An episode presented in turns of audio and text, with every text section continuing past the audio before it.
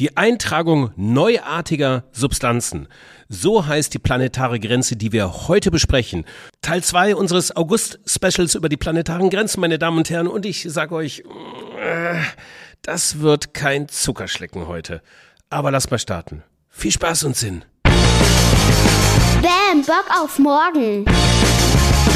Der Podcast für ein Marketing, Marketing for Future.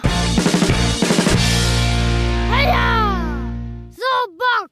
Ja, hi, mein Name ist Frank Schlieder. Ich bin der Host dieser Podcast-Reihe und Mitgründer von Bam Bock auf Morgen. Alle weiteren Infos zu uns findet ihr auf der Webseite www.bock.am, ist auch in den Shownotes verlinkt. Und jetzt nochmal höchst offiziell willkommen zu Teil 2 unseres planetaren Grenzen Specials im August.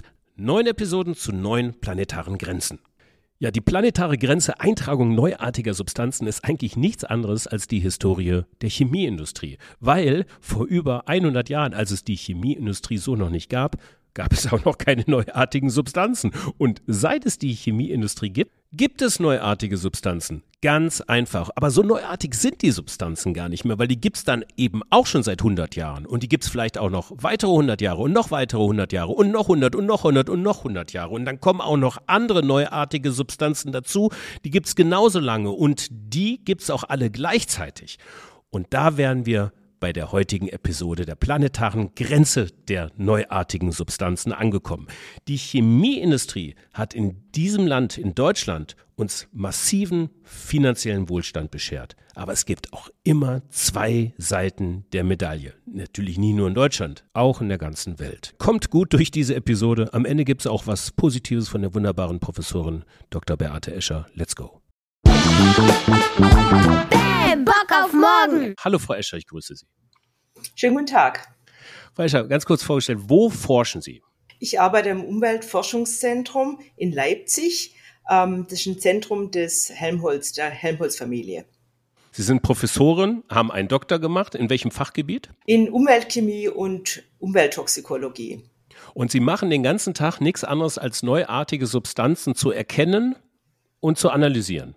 Im Prinzip, aber ganzheitlich. Also wir schauen uns die Mischungen an, weil wir wissen heute, dass es die Mischung macht's. Meine neunjährige oder meine achtjährige Tochter, oh Gott, was erzähle ich, ähm, möchte gerne Forscherin werden. Wenn ich ihr jetzt erkläre, ich habe heute ein Gespräch mit einer Forscherin zum Thema Eintragung neuartiger Substanzen.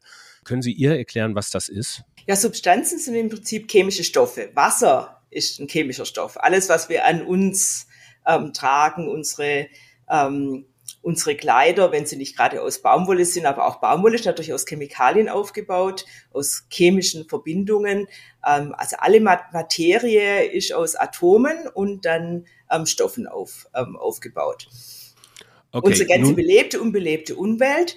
Aber wir haben vor ungefähr 100 Jahren haben wir angefangen, mit chemischer Synthese Stoffe zu bilden, wie sie vorher nicht in der Umwelt vorhanden waren, wie sie sich auch nicht natürlich in der Ursuppe oder mit Enzymen in einem Körper bilden können, sondern wie man sie nur mit viel Energie in Fabriken bilden kann. Und diese Stoffe, die werden dann auch nicht mehr so leicht abgebaut und die sind neu und die mit, mit die bringen wir jetzt Schritt für Schritt in die Umwelt ein, weil wir sie halt in ganz vielen Produkten brauchen.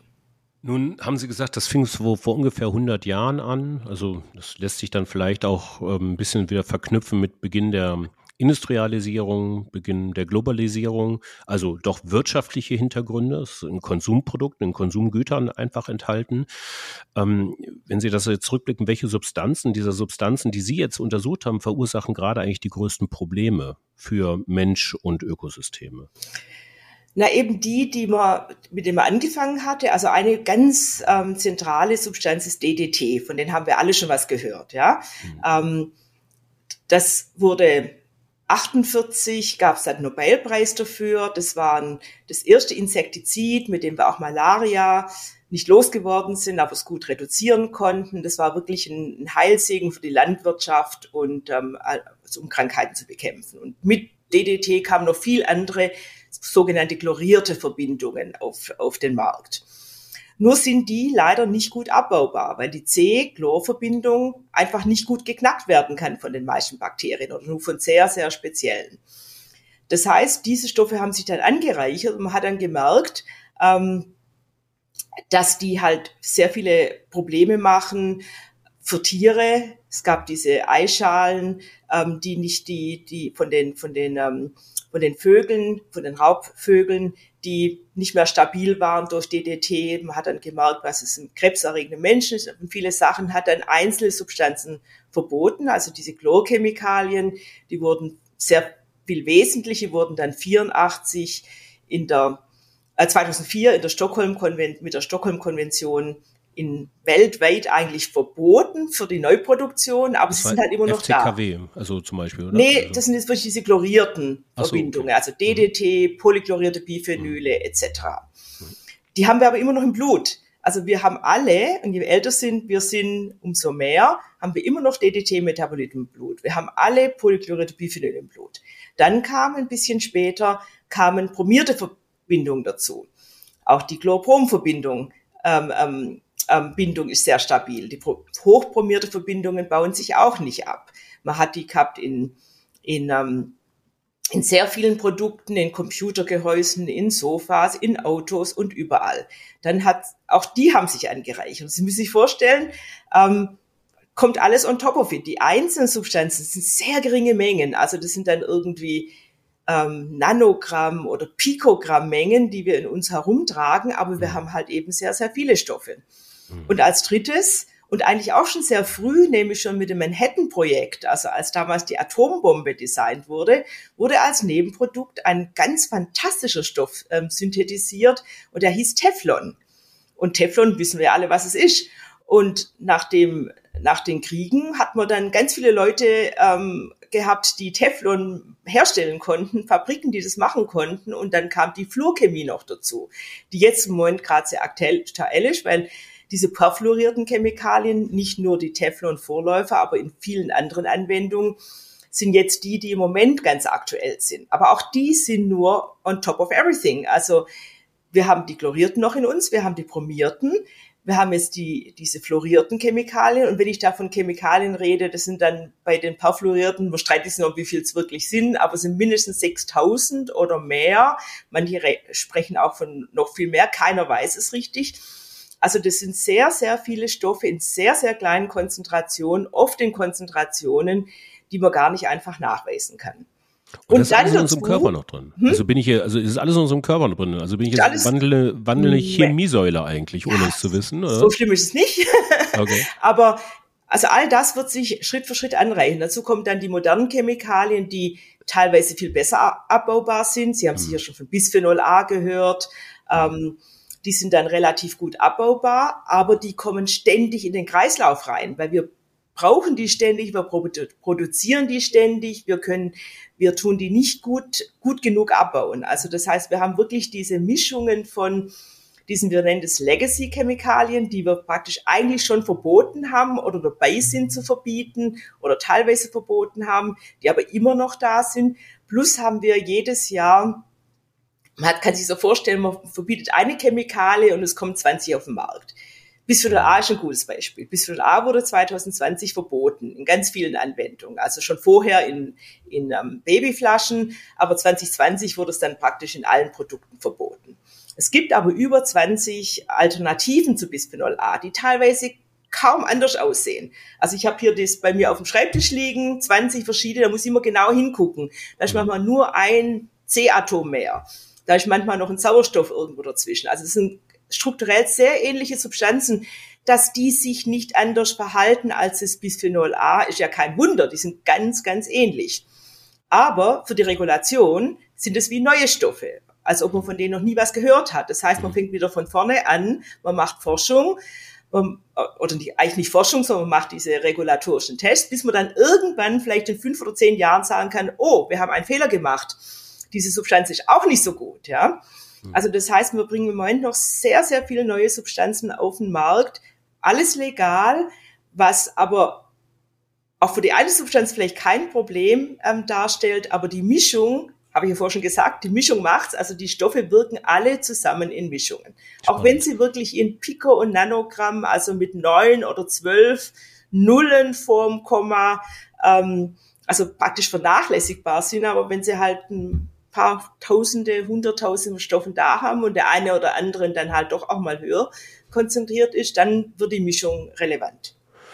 Also wir haben, also so wie ein guter Bourbon eigentlich, ja. Wir haben also ein gutes Mischungsverhältnis bei uns im Körper und das wiederum die Wechselwirkung dieser, dieser Single Malt Chemikalien, die sind, die sind noch gar nicht erforscht so richtig. Ne? Was macht das eigentlich mit uns, Menschenkörper, aber auch mit darüber hinaus anderen Ökosystemen ähm, und äh, anderen Lebewesen, ja und nein. Also sie hm. bringt es selber. Es ist eigentlich mein Lieblingsbeispiel, mit Alkohol das zu machen. Mache ich in der Vorlesung die ganze Zeit. Hätte ich jetzt heute nicht gemacht. Aber sie haben es ja selber ja, ähm, ja. zur Sprache gebracht. Das geht aber schon. Man kann sich das eben genauso vorstellen wie, wie mit dem Alkoholkonsum. Also wir trinken einen kleinen Aperitif, dann gibt's ein Bierchen und dann vielleicht noch ein Wein und, ähm, und dann noch ähm, ein Cognac zum Ende. Und dann sagen wir doch auch nicht zum Polizisten, der uns dann aus dem Straßenverkehr zieht.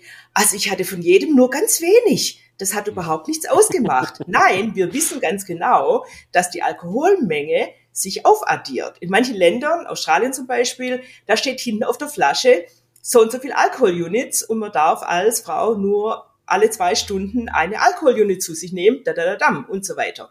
Mhm. Ähm, das heißt, da machen wir das intuitiv eigentlich schon. Also wir wissen, dass Stoffe, Alkohol in dem Fall, in Mischungen zusammenwirken. Und es ist nicht Magic, sondern es addiert sich einfach. Nicht der Effekt mhm. addiert sich, sondern die Konzentration addiert sich, also die mhm. Menge. Und so können wir auch mit Mischungen von Stoffen umgehen. Natürlich gibt's mal Synergieeffekte, natürlich gibt's mal irgendwelche Interaktionen. Die werden auch immer wieder, ähm, wird immer wieder gesagt, ja, deswegen können wir gar nichts machen, wir sind paralysiert. Aber A, sind diese Interaktionen mal zwischen zwei spezifischen Komponenten. Die haben meistens eine Erklärung und die sind auch nicht hochdramatisch. Also ich habe in meiner, war schon ungefähr 20 Jahre her, habe ich mal einen ganz tollen synergistischen Effekt beschrieben und erklärt und mechanistisch beschrieben. Der Faktor war zwei, ja, mal zwei, Verdoppelung. Das ist innerhalb, wenn ich es nicht so genau gemacht hätte, wäre das sonst innerhalb von einem Messrauschen drin, ja. Ich war super stolz, tolles Paper, kaum zitiert einfach nicht ja. so relevant. Wenn Sie aber ja. jetzt 100.000 Stoffe zusammennehmen, ja, ja, und einfach nur sagen, die sind additiv, so wie Alkohol, so wie wenn Sie fünf Drinks hintereinander nehmen und Sie wissen, dass es additiv ist, Sie wissen, wie Ihre Birne dann immer etwas ungünstiger wird, ja. So funktionieren Chemikalien, ja. Also ganz simpel additiv und dieses Additionsprinzip, also das Konzentrationsadditiv, nicht Effektaddition, ja, mhm. sondern Konzentrationsaddition, wo natürlich dann eine potentere, eine andere Skalierung hat als eine weniger potente Chemikalie. Aber dieses Prinzip ist einfach, ähm, das kann jeder ab dem ersten Semester, das machen unsere Leute im Labor alle.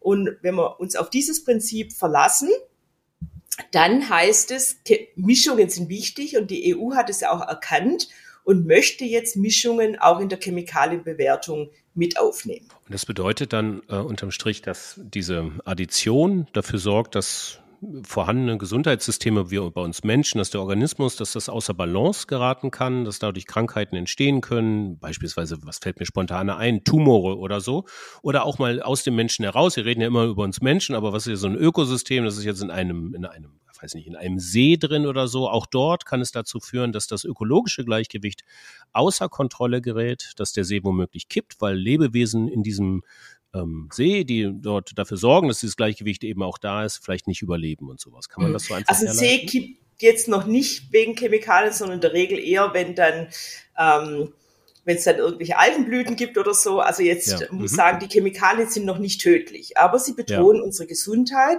und mhm. unsere Reproduktion oder zum Beispiel Fischreproduktion. Also ja. Fisch, Fische sind ja zurückgegangen. Man hat dann festgestellt, ähm, aus Kläranlagen kamen, weil die noch nicht so gut waren vor 20 Jahren, halt eben noch viele Östrogene raus, also menschliche Hormone, also Menschen, nicht mal künstliche ähm, Stoffe und die haben dann zu Reproduktionsstörungen geführt. Und dann hat man eben gesagt, ja, man muss die Kläranlagen verbessern, weil es ja auch viele andere Effekte gibt. Die Effekte sind im Moment noch sehr subtil.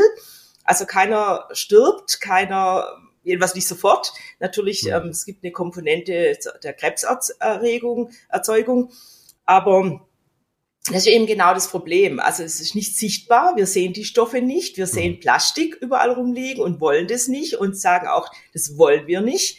Ähm, das kann dann ähm, die Luftröhren von, von ähm, Tieren verstopfen, das kann die, die Mägen auffüllen. Wir wollen das nicht, weil das ist schädlich für die Tiere, aber die, von den Chemikalien, die sehen wir halt nicht, weil das so geringe Menge sind und weil die natürlich aufgelöst sind. Die sind in der Luft, ähm, die sind im Wasser gelöst, die sind sehr, sind sehr, sehr kleine Mengen.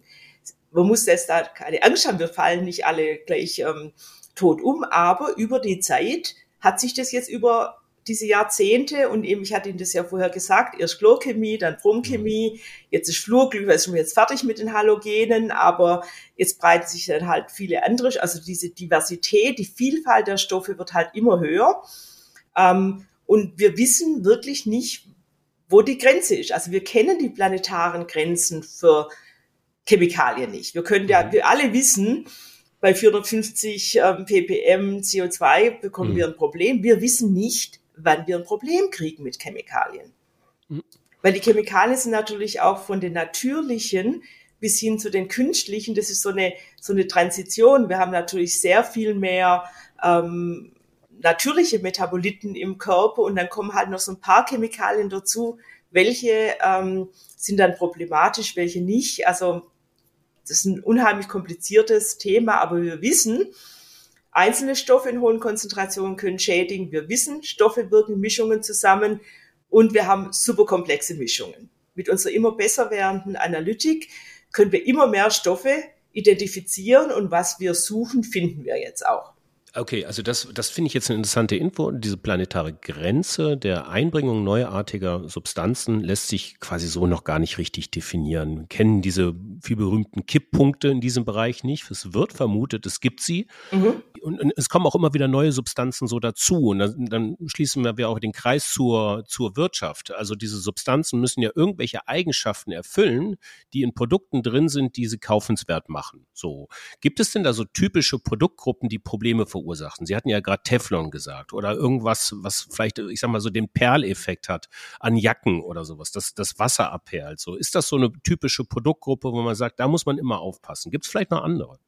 Genau, also gibt es zum Beispiel die ganzen Weichmacher in Plastik. Also wenn Sie Plastik in der Umwelt haben, haben Sie ja nicht nur das Plastik, was oft dann relativ langsam, aber grundsätzlich abbaut. Das sind ja alles nur Polymere, die, die verkürzt werden können. Aber damit das Plastik dann die Eigenschaften hat und die Langlebigkeit, sind da ganz viele Produkte drin, sind Weichmacher drin, dass man es dann auch formen kann, sind UV-Schutzmittel, also so wie wir eine Sonnencreme haben für unsere Haut, dass wir, dass wir, unsere Haut nicht geschädigt wird, so hat Plastik auch Sonnencreme drin. Also die haben auch UV-Filter drin. Früher ist Plastik ja nach einmal in der Sonne ein kind, ähm, Kinderspielzeug in der Sonne ähm, stehen lassen in, in meiner Generation. Dann ist es nach einer Saison war das dann grau und ist verfallen. Ähm, heutzutage ist es dann auch noch in der dritten Kindergeneration immer noch schön bunt. Ähm, und es sind natürlich dann auch Produkte drin. Dann ähm, Konservierungsstoffe. Wir wollen jetzt nicht unsere ähm, Shampoo und Creme und alles in den Kühlschrank stellen und dann in die Dusche transportieren, sondern wir wollen in unserem warmen Badezimmer die Stoff, die, diese Flaschen mit dem Shampoo und mit den Cremes und mit allem wollen Zahnpasta. wir, Zahnpasta wollen wir, ähm, da einfach stehen haben. Und da sind natürlich überall Konservierungsmittel mit drin. Zahnpasta hm. jetzt nicht mehr. hm. Aber, hm. oder, es gibt natürlich jetzt auch schon welche ohne, aber das heißt, als Konsument muss man da sehr aufgeklärt sein und ähm, selbst als aufgeklärter Konsument ist es nicht immer einfach, mal auf die Schnelle da immer drauf zu verzichten, weil man wäscht sich ja auch die Hände in einer, in einer öffentlichen Toilette oder ist mal im Hotel, wo die Produkte einfach irgendwie aus der Wand kommen. Mhm. Also das heißt, es gibt ganz, ganz viele Stoffe, die, die uns das Leben erleichtern, ja, ähm, dass, dass unsere, unsere Cremes nicht ranzig werden, ähm, dass wir schön gepflegt sind, ähm, dass wir weiße Zähne haben, dass wir unsere Produkte, unsere Flaschen ewig rum, rum mit uns rumschleppen können. Ganz, ganz viele Beispiele, die das Leben ein, einfacher machen, wo man natürlich jetzt langsam drüber nachdenkt, braucht es wirklich alles, brauche ich die Produkte überhaupt? Also so dieses Essential Use Konzept. Welche sind ganz essentiell, also vor allem, was dann in der Medizin angewendet wird. Ähm, da können wir nicht drauf verzichten, weil wir wollen ja Leben retten und dann haben wir natürlich sehr spezielle Produkte. Ähm, und da braucht man dann halt auch ähm, ganz spezielle Kunststoffe und so. Und da jetzt die richtige Balance zu finden, ähm, wird sehr schwierig sein. Aber wir müssen dahin, weil sonst füllen wir irgendwann mal unsere, man nennt es jetzt Risikotasse. Also Vorher wie mhm. unsere Analogie vom Alkohol, wie irgendwann ist dann halt einfach ähm, das, Let das letzte Likörchen zu viel. So ist dann auch irgendwann mal wird baut sich das Risiko von den verschiedenen Schadstoffen auf und irgendwann mal ist es dann zu viel. Und da wollen wir mhm. gar nicht hinkommen. Ja. Also wir müssen erstmal wissen, wo diese Grenze ist. Die haben wir, obwohl Rockström das Prinzip der planetaren Grenzen ja 2009 schon veröffentlicht hat und immer wieder seit 15, 16 auch in Vergangenheit immer wieder Versuche gemacht wurden, das auch für die Chemikalien zu klären, hat keiner eine richtig zündende Idee, sondern hat nur gesagt, okay, ist ein Problem, das Problem wächst, weil wir immer neue, neuartige Stoffe haben, also diese Novel Entities, also über die reine Chemikalie hinaus, auch Plastik, auch ähm, Partikel, ähm, auch große kleine Partikel, also Mikronanoplastik auch und Partikel. Ähm, aber eine klare Grenze, so diese eine Zahl oder eine Gruppe von Zahlen, die haben wir halt noch nicht. Das heißt, das müssen wir beforschen und dann müssen wir handeln. Aber wir können jetzt schon was tun, weil natürlich wir diese Entwicklung jetzt seit 100 Jahren sehen oder als seit, seit auch immer, also wir kennen die Geschichte jetzt seit 100 Jahren und wir sehen, dass es eben, ähm, dass die Chemikalienvielfalt exponentiell steigt, mhm. ähm, die einzelnen Mengen teilweise geringer werden, wenn man natürlich dann auch teilweise wirklich ähm, bewusst damit umgeht, also Pestizidmengen sind global gestiegen, aber für die einzelne Anwendung kleiner geworden, besser geworden. Aber ja, all das, all das kommt zusammen. Ich habe vor kurzem im Podcast gehört, wenn man so in 100.000 Jahren oder so nochmal Erdbohrungen macht oder so Bodenproben von und dann kommt auf diese Zeit des Anthropozän, diese Zeit des Menschen, das wahrscheinlich das Plastikzeitalter sein, wenn es diese Stoffe dann noch gibt und äh, noch nicht abgebaut sind. Ne? Aber wahrscheinlich äh, wird man dann sehr viel ähm, sehr viel davon finden. Ich finde das spannend, dass Sie, oder ich fand das gerade interessant, ähm, dass Sie so ein bisschen auf diese Selbstwirksamkeit des Einzelnen nochmal drauf eingegangen sind. So, wir müssen uns aufklären als, als, als Konsumenten, als Konsumentinnen quasi, welche Stoffe wir uns auch zunehmen. Und ich frage mich aber die ganze Zeit, brauchst du nicht ein anderes Marktdesign in der Regulierung, irgendwie in der Industrie? Also dieses Katz- und Maus-Spiel, so ich verändere ein Molekül und dann hängt die Forschung wieder zehn Jahre hinterher, um nachzuweisen, dass das nicht so gut ist.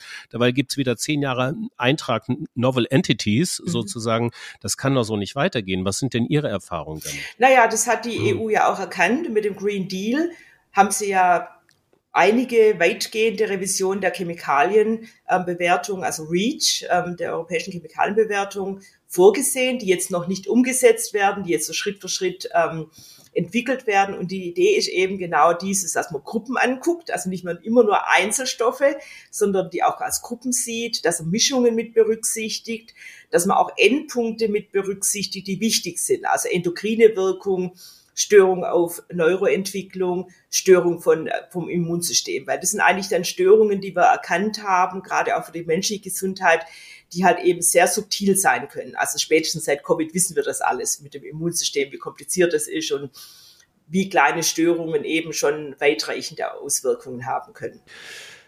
Jetzt möchte ich mal im nächsten Schritt auf Ihre Forschung eingehen. Sie haben mir das bereits erzählt. Sie bekommen Proben aus der ganzen Welt und geben das in eine Maschine und analysieren sie. So, das will ich, mal erstmal, das will ich mir mal vorstellen. Tagesablauf mit, mit Beate Escher. Also was, was für Proben sind denn das? Ist das, ist das jetzt, äh, ist das jetzt, keine Ahnung, eine Bodenprobe aus, Ta aus Tahiti? Und äh, Sie müssen was Bestimmtes da untersuchen. Wie gehen Sie da vor? Nehmen Sie mich mal bitte mit in diese Tage. Ja, das klingt auf den ersten Blick ganz toll, aber es ist natürlich nicht so, dass wir da in der ganzen Welt rumreisen ähm, und, und Proben sammeln, sondern die Idee ist eben diese Also kommt Mischungs der DHL-Mann mit, mit, dem Paket. ja, am Schluss manchmal schon, aber die Idee ist wirklich, diese Mischungen zu verstehen. Und mhm. ähm, diese Mischungen zu verstehen, die komplexen Mischungen, ähm, wendet man natürlich moderne analytische Geräte an. Wir können jetzt so routinemäßig in Kollaboration mit ähm, Kollegen aus der Analytik so bis zu 1000 Stoffe identifizieren ähm, in der Umwelt und im Menschen. Ähm, aber was meine Spezialität ist, ich bin Ökoto Umwelttoxikologin ähm, und ich schaue mir die Effekte von diesen Mischungen auf Zellen an.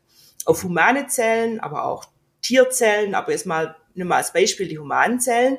Und man kann dadurch nicht in die Zellen reingucken. Man muss die dann entweder anfärben um dann zu sagen, ah, die ändert die Morphologie, ähm, die Mitochondrien sind betroffen oder so. Oder in die Zellen sind ähm, Reportergene eingebaut, das sind genmodifizierte Zellen, ähm, wo praktisch ein Effekt, der uns interessiert, zum Beispiel östrogene Wirkung oder oxidative Stressantwort, amplifiziert ist und sichtbar gemacht ist. Dann können wir Farbstoffe zugeben und können dann den Effekt sichtbar machen. Das heißt, wir haben eine Mischung von Stoffen, die wir isolieren aus komplexen Matrizen, dazu komme ich gleich. Ähm, die überführen wir in diese Zellmedien und können dann schauen, wie die Zellen darauf antworten. Das muss man natürlich dann kalibrieren. Frau Escher, was sind das für Zellen und woher kommen die? Das sind zum Beispiel neuronale Zellen, das sind hauptsächlich Krebszellen, weil wir benutzen das als ein Analysis-Tool. Das heißt, ja. unsere Zellen sollten vor zehn Jahren und in zehn Jahren immer noch die gleiche Performance haben. Also das mhm. heißt, wir nehmen keine Primärzellen, sondern das ist alles im Labor kultiviert. Ja. Wir machen die auch nicht selber.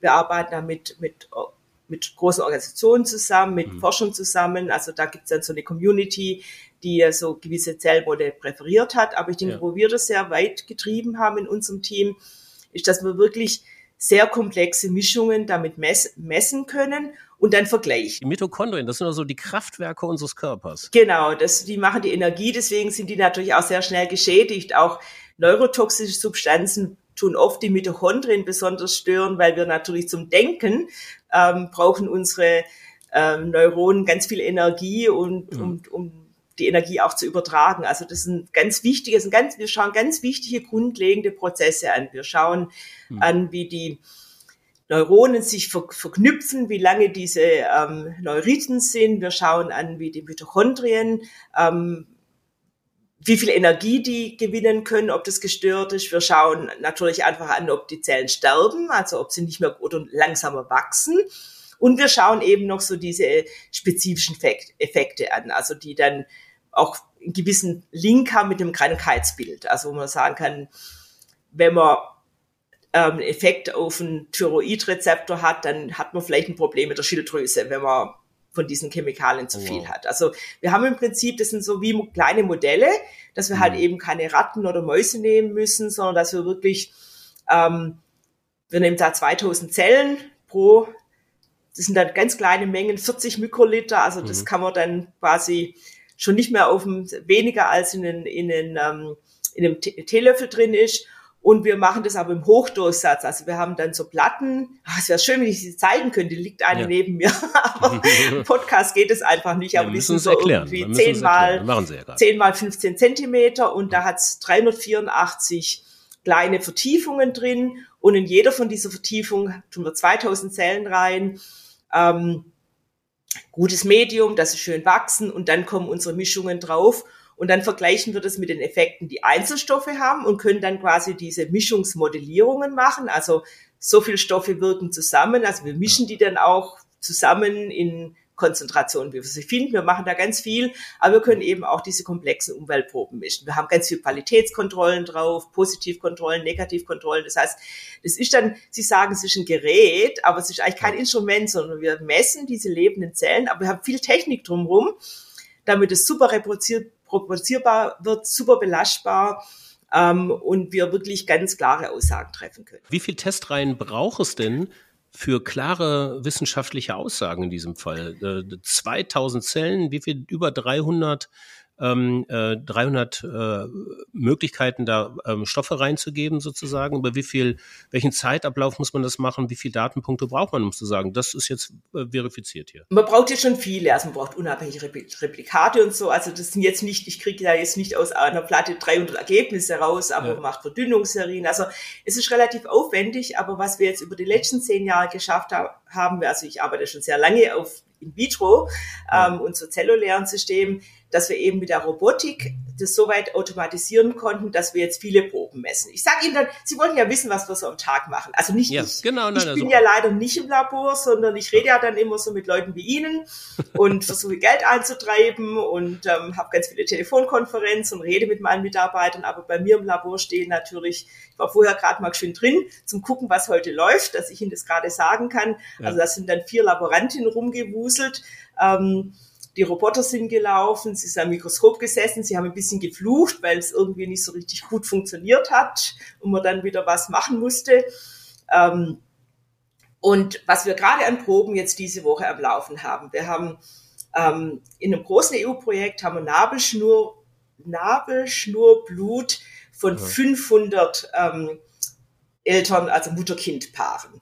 Das ist das Extrakt von einem halben Milliliter von dem Blut und die werden jetzt genau auf die zwei Tests, die ich Ihnen gerade schon erzählt habe, also ja. ähm, Neurotoxizität und oxidative Stressantwort und Mitochondrientoxizität, also diese Energiekraftwerktoxizität, werden die jetzt vermessen.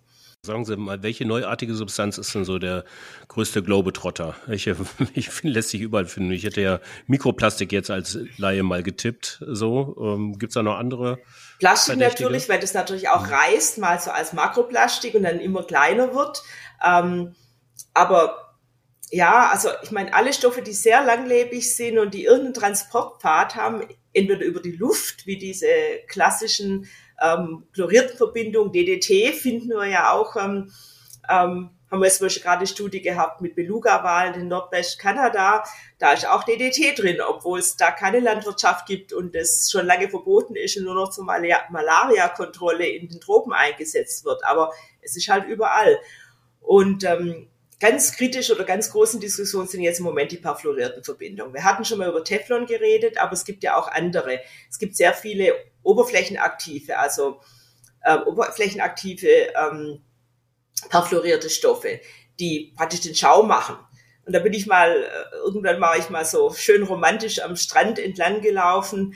Ähm, dann sagt dann der Kollege zu mir, ähm, und dieser Schaum, da kann man jetzt richtig viel PFOS nachweisen. Oh Gott, oh Gott. Okay. Also, hm. das, und der Strand war irgendwo in einer schönen Insel in Australien. Aber natürlich ist es ganz klar, diese Stoffe sind überall. Wir machen uns das nicht klar. Wir denken, das ist so ein bisschen Schaum, der, der natürlich auch von, von natürlichen Tensiden verursacht ist. Aber überall da stecken jetzt auch diese hoch langlebigen, also wir nennen sie auch Forever Chemicals, also ganz, ganz schlecht abbaubaren Chemikalien drin. Deswegen, ich habe keine Lieblingschemikalie. Meine Lieblingschemikalien, es ist auch kein Liebling, also mein, mein Feind sind die Mischungen. Okay, verstehe ich, verstehe ich. Sagen Sie mal, jetzt, ähm, das, das war jetzt wirklich alles eher, äh, auch wenn Sie das wirklich sehr, sehr deutlich und sehr unterhaltsam vortragen, aber richtig vergnügungssteuerpflichtig ist das alles ja nicht. Jetzt will ich mal so ein bisschen zum Ende dieser Episode nochmal auf so ein, auf so ein Bock auf Morgen-Gefühl kommen hier und mal sagen, was, was macht denn, was gibt es denn neuartige Substanzen, die auch Bock auf morgen machen können? Also ich weiß, es findet sich ja auch viel in der, in der Natur an Eigenschaften wieder. Wir haben ja viereinhalb Milliarden Jahre Evolution auf diesem Planeten und vielleicht viele Lösungen, die wir kurzfristig gesucht haben, gibt's auch ähm, auf biologische Art und Weise? Oder bin ich dazu naiv gerade? Ja, nein, also die mhm. toxischen Substanzen sind natürlich natürliche. ähm, ähm, nur, nur die Natur kann sich so viel Perfidie erlauben, also Saxitoxin und ähm, Aflatoxin und all dieses. Es gibt sehr, sehr viele natürliche ähm, Gifte, wissen wir ja alle. Ja. Ähm, also das heißt, die Natur ist nicht unbedingt die Lösung, aber ich denke, ein natürlicher Umgang mit Ressourcen und eben Stoffe, die abbaubar sind. Also das ist das, das Wichtigste. Also auch wenn man Blödsinn macht, es ist dann umkehrbar, wenn der Stoff in irgendeiner Weise abbaubar ist. Aber die Stoffe, die halt ganz schlecht oder fast nicht oder nur mit ganz viel Energie abbaubar sind, wie diese perfluorierten Verbindungen, die dann, wenn sie auch schon mal überall sind, also wenn sie schon mal völlig verstreut sind, dann kann man sie ja dann schon gar nicht mehr richtig ähm, ähm, aufräumen. Das ist also auch vieles rezyklieren, aber dann auch ähm, gezielt ab gezielt ähm, industriell abbauen. So. Also es gibt ganz, ganz viele ähm, Möglichkeiten, wo wir technisch, aber natürlich auch ähm, mit der Umwelt, also man kommt jetzt auch drauf, dass jetzt in, in Städten zum Beispiel, wenn man, wenn man Kreisläufe macht und das Wasser gar nicht mehr sammelt und dann durch die Kläranlage jagt, sondern dass man dann sehr schöne Water Features, also sehr schöne Wasser und Grün im Stadtraum hat, das dann aber mit nur schwach gereinigtem Wasser betreibt und damit dann auch das Wasser teilweise wieder reinigt, also so Wetlandsstrukturen und solche Geschichten. Da gibt es ganz, ganz viele Möglichkeiten, wo uns die Natur helfen kann im Umgang. Trotzdem ist es natürlich ganz wichtig, dass wir viele Stoffe einfach gar nicht so produzieren oder nicht in dieser maßlosen Vielfalt, wie wir das jetzt die vergangenen Jahre getan haben. Und im Grunde genommen ist das Wissen um diese Stoffe ja da. im Grunde genommen ist es da, aber es wird halt auch oft nicht gehört. Ich möchte da jetzt auch nicht zu politisch und polemisch werden, mhm. aber für mich eigentlich auch als Forscherin, die jetzt schon ein sehr langes Forschungsleben hinter sich hat und nicht schon noch eine Dekade vor sich ist, hat, ist dieses Verrückte, dass wir so viel Wissen haben, aber dass wir das teilweise ähm, auch schon lange hatten. Also meine naturwissenschaftliche Bibel ist Rachel Carsons Rachel Carson Silent Springs, muss auch jeder Doktorand bei mir nochmal lesen.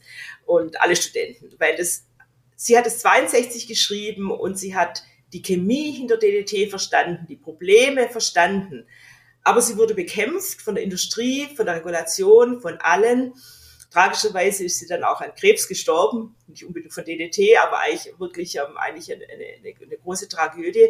Das Wissen war da schon da und wir wissen heute, dass sie recht hatte. Und so gab es viele andere gute Wissenschaftler, die schon früh gewarnt haben, aber es hat sie niemand gehört. Hm. Und ich maße mir jetzt nicht an, eine Rachel Carson zu sein, im Gegenteil, aber ich habe in meiner eigenen Biografie eben auch erfahren, dass dieses Wissen generieren nicht reicht. Deswegen spreche ich ja auch gerne mit Leuten wie Ihnen, sondern man muss dieses Wissen auch weitertragen. Und irgendwann mal hoffen wir alle, dass wir gehört werden und dass wir einen Beitrag dazu leisten können, das umzukehren. Und die Stimmung, denke ich, ist gut. Also, ähm, wenn wir jetzt positiv enden wollen, also wir werden immer mehr gehört. Das Wissen wird immer mehr anerkannt. Also da, da bin ich auch positiv. Und ich wollte Ihnen auch nur eine Kleinigkeit sagen, was mir noch eingefallen ist. Wir hatten letzte Woche zum ersten Mal nach der langen ähm, Pandemiepause eine Forscherin aus Guangzhou in China da, mhm. der ich auch schon viele, viele Jahrzehnte fast schon zusammenarbeite. Und die wir arbeiten, haben auch, von denen haben wir auch schon Proben gehabt, Bodenproben und so weiter. Ähm, und sie hat gezeigt, wie wirklich die Kontamination von diesem ähm, ähm, Perlenfluss, also diesem Pearl River, was ein ganz, ganz wichtiger Fluss ist da in diesem Bereich Hongkong, Guangzhou, in diesem Industriebereich, dass die enorm zurückgegangen ist in den letzten Jahrzehnten. Also dass die eigentlich so eine irrsinnige Umweltverunreinigung hatten, aber es geschafft haben, ähm, das doch zumindest teilweise rückgängig zu machen. Wer den Preis zahlt, könnte Afrika sein, weil natürlich sehr viele von diesen Firmen jetzt nicht mehr in China sind, die das, die den Unrat eigentlich einfach ins Wasser lassen, sondern jetzt werden dann diese Sachen in Afrika gemacht. Also das sehr viel von dem in den 80er, 90er Jahren war E-Waste Recycling, ja, eher 90er, 2000er, ja. war E-Waste Recycling in diesem Gebiet. Das wird jetzt alles in Afrika gemacht, fast noch schlechter und noch unkontrollierter. Also wir, wir schieben manchmal auch die Probleme, also es hat auch dunkle Seiten, aber ich habe mich irgendwie gefreut, die, diese Kollegin ist ähnlich alt wie ich, forscht jetzt schon so lang und hat eigentlich jetzt gesagt, wir haben die Schadstoffe, diese Art von Schadstoffe sind reduziert worden und ja, vielleicht ähm, können wir diesen Fluss noch retten oder, oder vielleicht gibt's dann irgendwann mal wieder diese Delfine in diesem Fluss. Es war ein halbes Bock auf morgen, würde ich sagen, mit Afrika dann nicht. Aber doch ganz kurz, zum, doch, doch nochmal ganz zum Abschluss, wenn Sie mit Ihren Freunden jetzt zum Beispiel noch abends ausgehen, gehen so grillen, ich meine, Sie können ja mit Ihrem Wissen nach fünf Minuten kompletter Showstopper werden und alle gehen mit hängenden Köpfen nach Hause. Wie machen Sie das denn in der Freizeit irgendwie? Kommen Sie, wie kommen Sie denn da klar drauf? Mm, ja, ich bin Australierin, also das heißt, wir grillen ja in Australien nur mit Gas. Das ist schon mal besser als Holzkohle, obwohl es nicht so gut schmeckt.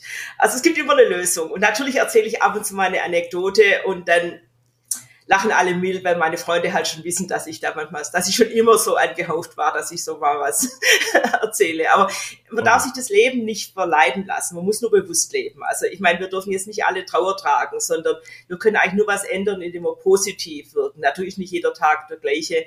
Ähm, aber ich denke das manchmal, also ich muss sagen, ich bin manchmal versucht, so, so mal so einen Vergleich zu machen zwischen ähm, was tun wir uns an, wenn wir grillen, was tun wir uns an mit Mikroplastik. Aber das ist nochmal ein ganz anderes Thema. Okay, alles klar. Also das war Lebensfreude mit einer Australierin mit schwäbischen Dialekt, die genau. Leipzig wiederum vor. Ich wusste gar nicht, dass Australien schwäbische Dialekte haben. Frau Escher, vielen Dank. Alles Gute Ihnen. Auf bald. Und Danke. liebe Unternehmen und Unternehmer, wenn ihr hier zuhört, Frau Escher ist bestimmt für alle, äh, auf allen Kanälen offen für diese Art der Kooperation. Absolut. Ganz herzlichen Alles Gute. Dank. Dankeschön. Tschüss. Tschüss. Ja, also erstmal an all diejenigen, die es bis hierhin geschafft haben, großen Applaus an euch, meine Damen und Herren. Großen Applaus. Ihr könnt euch auch selbst applaudieren. Ich finde das so großartig. Das war harter Tobak. Für mich auf jeden Fall. Ich habe es aber auch dreimal gehört, weil geschnitten. Ja, ich rede nicht lange rum. Nächste Episode. Wir ziehen weiter äh, zur nächsten planetaren Grenze. So schlimm wird's nicht mehr. Es geht um Aerosole und es geht um Dr. Heike Wex vom Tropos-Institut. Gar nicht so weit weg vom UFZ, vom Helmholtz-Zentrum für Umweltforschung. Ähm, ich glaube sogar direkt gegenüber liegt das. Das Mikrofon, das konnte fußseitig abgeholt werden, jedenfalls. Schönen Tag euch. Tschüss, tschö, auf bald. Auf Wiederhören!